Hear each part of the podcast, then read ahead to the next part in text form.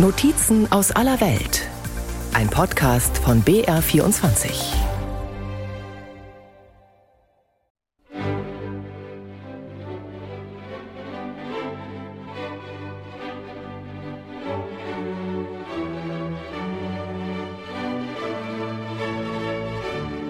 Diese Mischung aus dem fast schon hochalpinen Gebirge, die Berge sind hier bis zu 2000 Meter hoch um den Gardasee rum, und dann natürlich hier bei uns unten am See die Palmen, Olivenbäume, Oleander.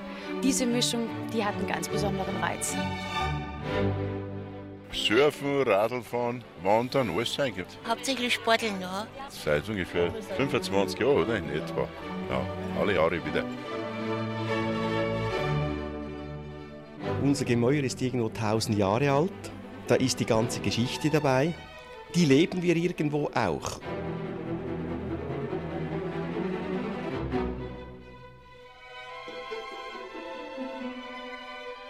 Ein gutes Glas Wein, das ist bei uns da in Südtirol halt einfach ein Lebenselixier. Das dazugehört.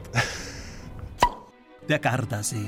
Er liegt auf nur 65 Meter Meereshöhe, ist 52 Kilometer lang, 18 Kilometer breit und bis zu 346 Meter tief. Mit 370 Quadratkilometern Fläche Italiens größter und vielleicht schönster See. In jedem Fall der beliebteste Wintergarten der Bayern. Ebenso das ideale Ausflugsziel für verlängerte Himmelfahrts-, Pfingst-, Fronleichnams- und andere Wochenenden. Vor dem gepflegten Faulenzen an den Gestaden des Gardasees werden wir erst einmal miteinander etwas Schweiß vergießen. Am Fennberg bei Margreit im Süden Südtirols. 100 Höhenmeter sind wir jetzt durch einen lichten Wald, doch ziemlich steil heraufgestiegen, über das Etschtal. Thomas Heinz, und jetzt beginnt der Klettersteig. Er beginnt senkrecht. Was erwartet uns da? Ja, klarerweise ist der Einstieg immer die schwierigste Stelle. Das ist gezielt so gemacht, damit es ein bisschen diejenigen abschreckt, die möglicherweise oben noch in Schwierigkeiten kommen könnten. Und ja, jetzt geht es ein bisschen da so senkrecht hinauf. Und was ein Klettersteig da im Femberg vor allem ausmacht, das sind die hohen Leitern. Und das ist natürlich so rein vom Panorama her und so vom Tiefblick, den man dann unter sich hat, der eigentliche Höhepunkt. Er ist auch schön, der Fennberg-Klettersteig. Er ist nämlich hell, heller Kalk, fast weiß. Also richtig magisch anziehend. Er erinnert schon stark an die Dolomiten. Ist ja reiner Kalkstein, ein bisschen brüchig. Also da muss man ein bisschen aufpassen. Ohne Helm ist sicher eher gefährlich, gerade weil er auch recht viel begangen ist. Und dann, was man sagen muss, er ist vor allem tief gelegen. Also da startet man fast von 100, 150 Meter Meereshöhe und dann geht es auf, ja, auf über 1000. Also im späteren Jahr ist dann auch schon recht heiß. Gut, dann packen wir so langsam. Ja, ja. Die erste steile Passage, Thomas Heinz, die war nicht ohne. Schöner Kamin rauf, oder? Nein, das ist eben das Schöne. Ganz unten der Kamin, das ist fast wie ein Dolomiten-Einstieg. Ein schöner Kletterroute. So, wir, wenn man noch nicht der Saal geht, im guten fünften Schwierigkeitsgrad. Und jetzt sind wir da ein bisschen aufgekommen und da sehen wir schon die ersten Leiterlein. Also das sind so richtig in den Fels eingemacht. Es geht ja richtig senkrecht an der Grenze zum Überhängenden jetzt dann auf. Also für einen Klettersteiggeher ist das schon eine tolle Geschichte. Ja, es geht, äh, wie gesagt, wirklich senkrecht. Wobei, wenn jemand äh, Kletterfreak ist und gern klettert, dann kann er da auch auf die technischen Hilfsmittel verzichten und sich am Fels bewegen. Probieren wir es einmal. Und geht's gut? Ja, schon. Und der Thomas Heinz, der schwindelt sich jetzt dann über die Leiter im senkrechten Fels ganz flüssig nach oben. Vier, fünf, sechs, sieben Meter hat er schon senkrecht und jetzt ist er oben raus aus diesem Kamin und aus der Sicht, aus den Blicken entschwunden. Aber man merkt da schon, gell, dass man sich nicht in der Bergeinsamkeit bewegt. Gell. Und der Lärmpegel ist dann natürlich durchs Edstall schon relativ hoch. Die Straße, der Sturmbruch, Militärgelände mit einem Schießstand. Jetzt haben wir da eine Leiter, eine senkrechte Eisenleiter, die eigentlich so ausschaut, als ob sie in den Himmel hinauf ragt, weil sie endet im Blau des Himmels oben. Zumindest von meiner Warte ganz unten aus gesehen.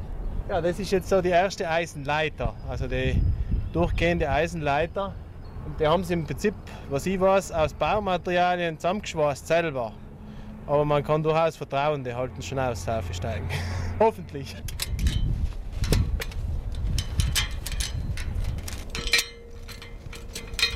Ein paar hundert Höhenmeter, ein halbes Dutzend Leitern und viele Schweißtropfen später.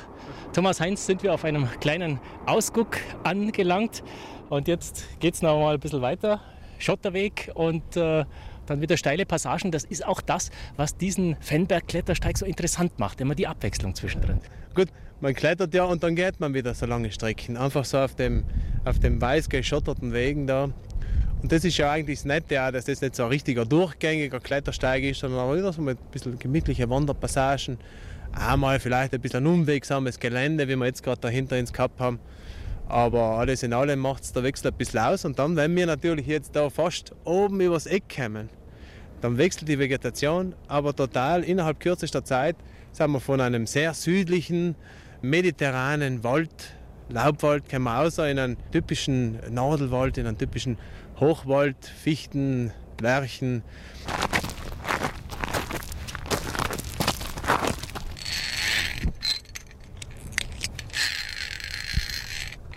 So, für Ungeübte oder für solche, die das nicht gewohnt sind, immer wichtig, dass man einhängt am Klettersteig. Ja, selbst sollte man schon. Sagen wir, bei den ausgesetzten Stellen ist sicher wichtig. Die Sicherheit ist auf jeden Fall vorrangig. Jetzt haben wir es bald geschafft, oder? Wie viel haben wir noch? Ja, eigentlich sind wir jetzt am Ende. man kann ja fast sagen, dass der Klettersteig, eigentliche Klettersteig, kann man sagen, ist die untere Hälfte. Nicht? Hier oben ist jetzt, wie wir gesehen haben, echt so viel eigentlich mehr. Also ein Steig, also ein bisschen ein steiniger, steiler Steig, der so durch den Wald geht und eigentlich allein mal an wenigen Stellen versichert ist. Nicht? So wie jetzt da gerade an der ganz letzten Passage, wo wir jetzt da über den Felsen aufgeklettert sind. Und da hat man jetzt schon das Briefkastel gesehen Bierl, wo sich dann jeder eintragen kann als glücklicher Bezwinger des Feinberger Klettersteiges. Kleines Resümee, Thomas Heinz, in deiner Heimatlandschaft in Südtirol. Ein äh, ja, schöner Kletterberg inmitten einer sanften Obst- und Weinbaulandschaft. Ja, ja, das ist sicherlich so, ein- so ein Klettersteig, den man ja fast schon schnell einmal auch machen kann. Also da braucht es nicht einen Tag. Und im Sommer kann man dann auch in den See reinhupfen. Das ist ein ein Moorsee, da darf man sich dann halt nicht wundern, wenn man so eine schöne Schicht Schlamm auf der Haut hat und wenn das trocknet, dann zieht die Haut ein bisschen zusammen. Aber das ist ganz schön. Und ein bisschen ein steiler Abwärtsweg erwartet uns jetzt, der allerdings auch nicht ohne Reize ist. Ja, und dann gibt es einen Schluck Wasser und vielleicht ein Glas Wein nachher noch, oder? Ja, ich hoffe stark auf ein Glas Wein. ein gutes Glas Wein, das ist bei uns da in Südtirol halt einfach ein Lebenselixier. Das dazugehört.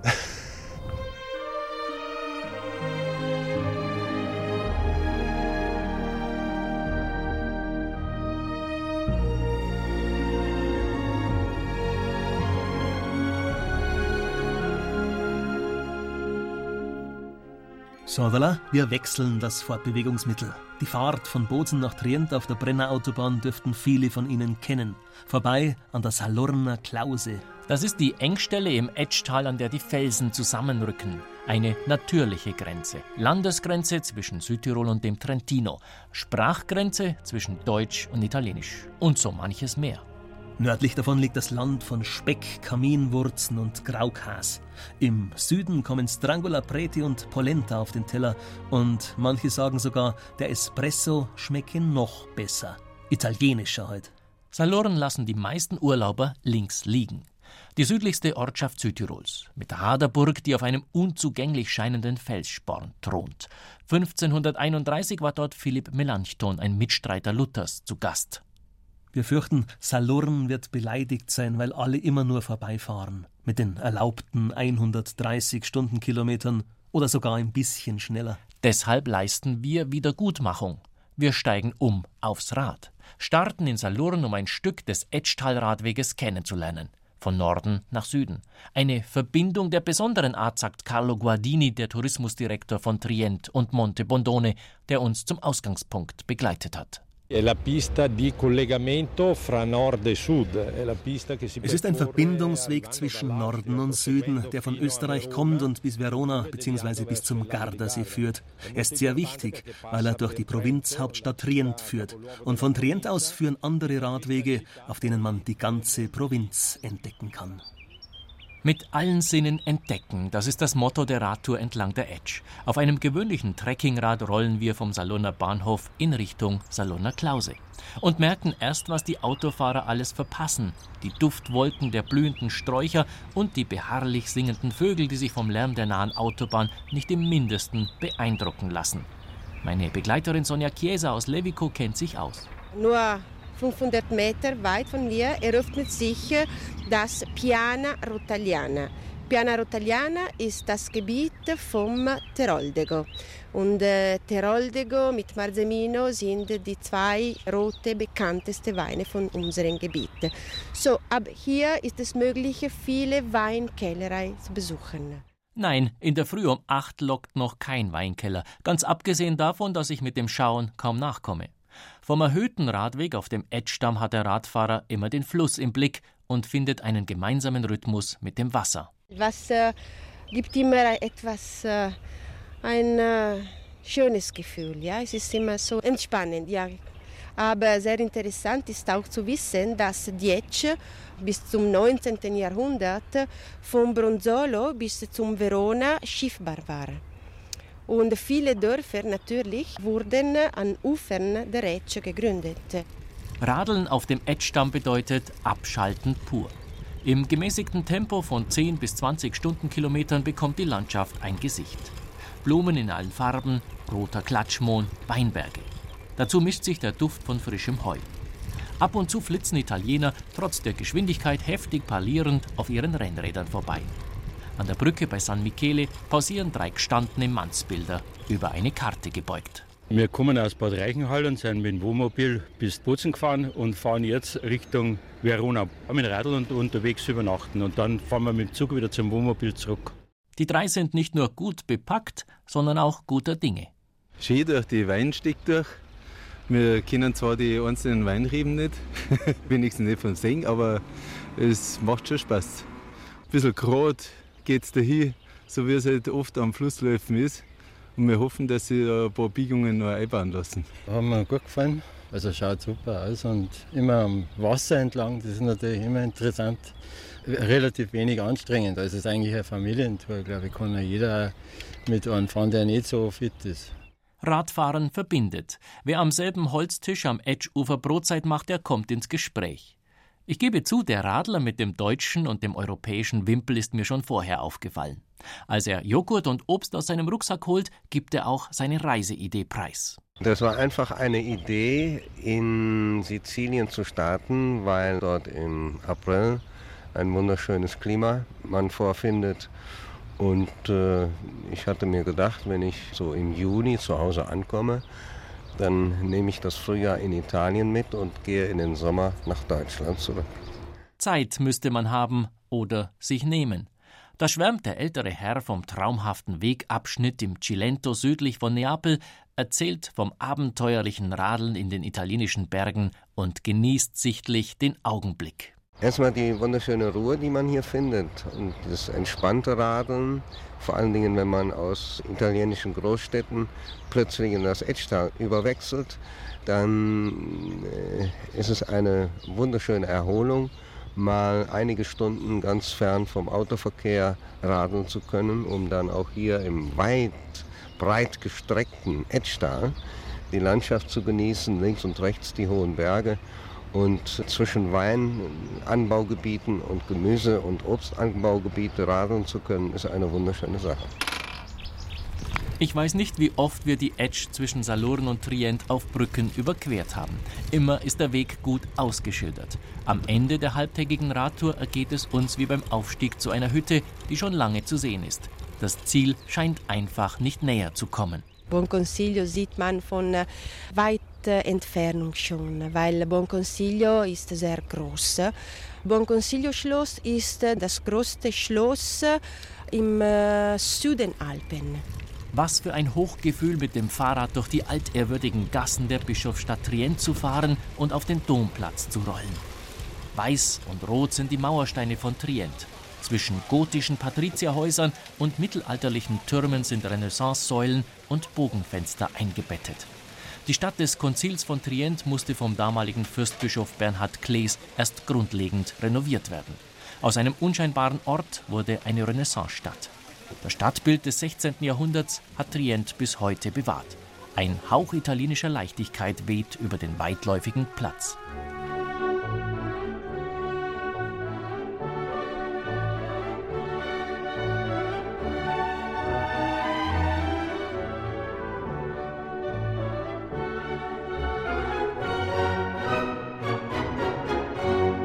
Der Etschtal-Radweg ist etwas für Genießer und für Freunde der Fortbewegung in der Ebene. Mit dem Fluss als Begleiter sind Steigungen nicht vorgesehen. Doch von Salurn nach Trient könnte man auch über die Berge gehen, wie das Albrecht Dürer 1494 getan hat. Allerdings weniger aus alpinistischer Neigung, denn aus der Not geboren. Dürer war den ganzen Oktober von Nürnberg in Richtung Venedig unterwegs, aber kurz vor der Salurner Klause auf der Höhe von Neumarkt und Auer, da ging es nicht mehr weiter weil die Brennerstraße nach Trient unterbrochen war wegen einer Überschwemmung. Das passierte oft, wahrscheinlich alle Jahre mehrmals. Man konnte über die Berge nach Trient kommen oder ins Cembratal und Pergine für diejenigen, die nach Venedig wollten. Mein Begleiter, der Landwirt und Geschichtsforscher Herbert Rossi, kann sich gut in Dürers Zeit versetzen. Historische Forschungen haben ergeben, dass um den 25. Oktober 1494 herum große Wassermassen ein Weiterkommen im Tal unmöglich machten. Was blieb, war der Ausweg über die Berge, ein alter Pfad, den schon Karl der Große auf dem Weg nach Rom benutzt hatte. Zum Malen kam Dürer auf dieser Reise nur selten. Immer dann, wenn die Gesellschaft eine Pause eingelegt hat. Und es gab wenig Pausen. Drei Aquarelle hat Dürer in Innsbruck gemalt, je eines in Klausen und Rabenstein, aber sechs beim Übergang über die Berge oberhalb von Neumarkt und Salurn. Wir gehen durch ausgedehnte Laubwälder und genießen den Ausblick ins Etschtal vom Fennberg bis zum Kalterer See. Der Dürerweg, ausgeschildert mit den Initialen AD, ist kein Spaziergang. Im Gegenteil, eine gute Wanderkondition sollte man schon mitbringen. Der Weg führt oberhalb von Salurn über den knapp 1000 Meter hoch gelegenen Sauchpass zum Heiligen See und weiter nach Cembra bis zu den Erdpyramiden von Segonzano. Dürer kam auch in Faido vorbei, dem ersten italienischen Dorf im Etschtal nach der Sprachgrenze. 1500 ungefähr. Dürer ist in Faido gekommen. Richtung Bozen war ein See. Die Straßen waren alle auf die Bergen. Die Straße war nicht in Ebene wie heute, Autobahn äh, und Eisenbahn und so weiter. Und äh, Dürer, er hat sehr viel gearbeitet in Trentino, Cembratal am meisten, aber auch in Trento, in Trient oder in Arco Richtung äh, Riva del Garda, Gardasee. Und in der zweiten Reise nach Italien wieder ist in Faedo gekommen, Richtung Venedig fahren, nicht diese Wanderweg E5 von äh, Bodensee bis Venedig. Er hat zweimal gemacht in seinem Leben und für uns Dürer ist sehr, sehr wichtig. Mario Poyer hat eine besondere Beziehung zu Albrecht Dürer. Seit drei Jahrzehnten schmücken Motive von Dürer die Etiketten seiner Weine und Grappe. Der einfallsreiche Winzer aus Faedo meint es ernst mit der Tradition. Er hat sogar in den großen Museen nach Dürer-Motiven geforscht. Vor 20 Jahren ungefähr, vielleicht etwas mehr. Ich war in, in uh, Alprado in Madrid und ich habe gefragt für diese wichtige Autoritratto von Albrecht Dürer, diese Zeichnung von seinem Gesicht. Ich habe gefragt im Museum, ich suche Albrecht Dürer und äh, die Leute haben mir gesagt, nein, wir kennen nicht Albrecht Dürer, es sind keine Motive hier in unserem Museum. Aber ich habe gelesen, dass hier ist sein wichtige und so. Ich habe mit zwei, drei Leuten gesprochen und am Ende kommt ein und sagt mir, Alberto Durero, ja, ich sage, Albrecht Dürer. Nein, Alberto Durero heißt hier in Madrid. Entdeckungen für den Weinkiller hat der bekannte Winzer auch auf alten Fresken in Trient gemacht und an diese Tradition angeknüpft. Wir brauchen Holzbottich. Die sind in ein äh, sehr wichtiges Bild in Trento, in Castello del Buon Consiglio. Ein Bild von 1400 und wir haben die gleiche Bottich gemacht wie vor 600 Jahren. Heutzutage bekommt Mario Poyer immer häufiger Besuch von Radfahrern, manche mit dem Rennrad, manche mit dem Mountainbike.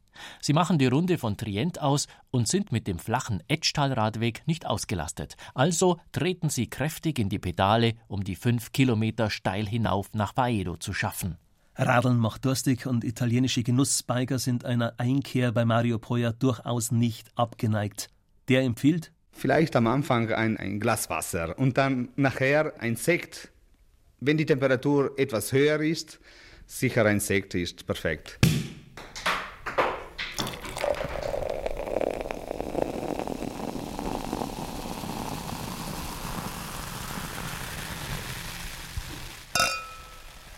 Salute.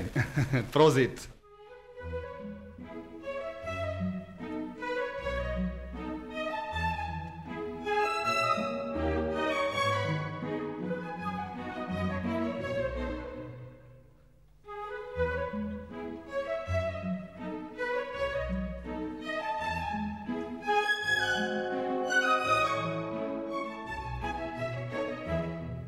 Die steingepflasterte Vorhalle von Castelpergine macht Eindruck.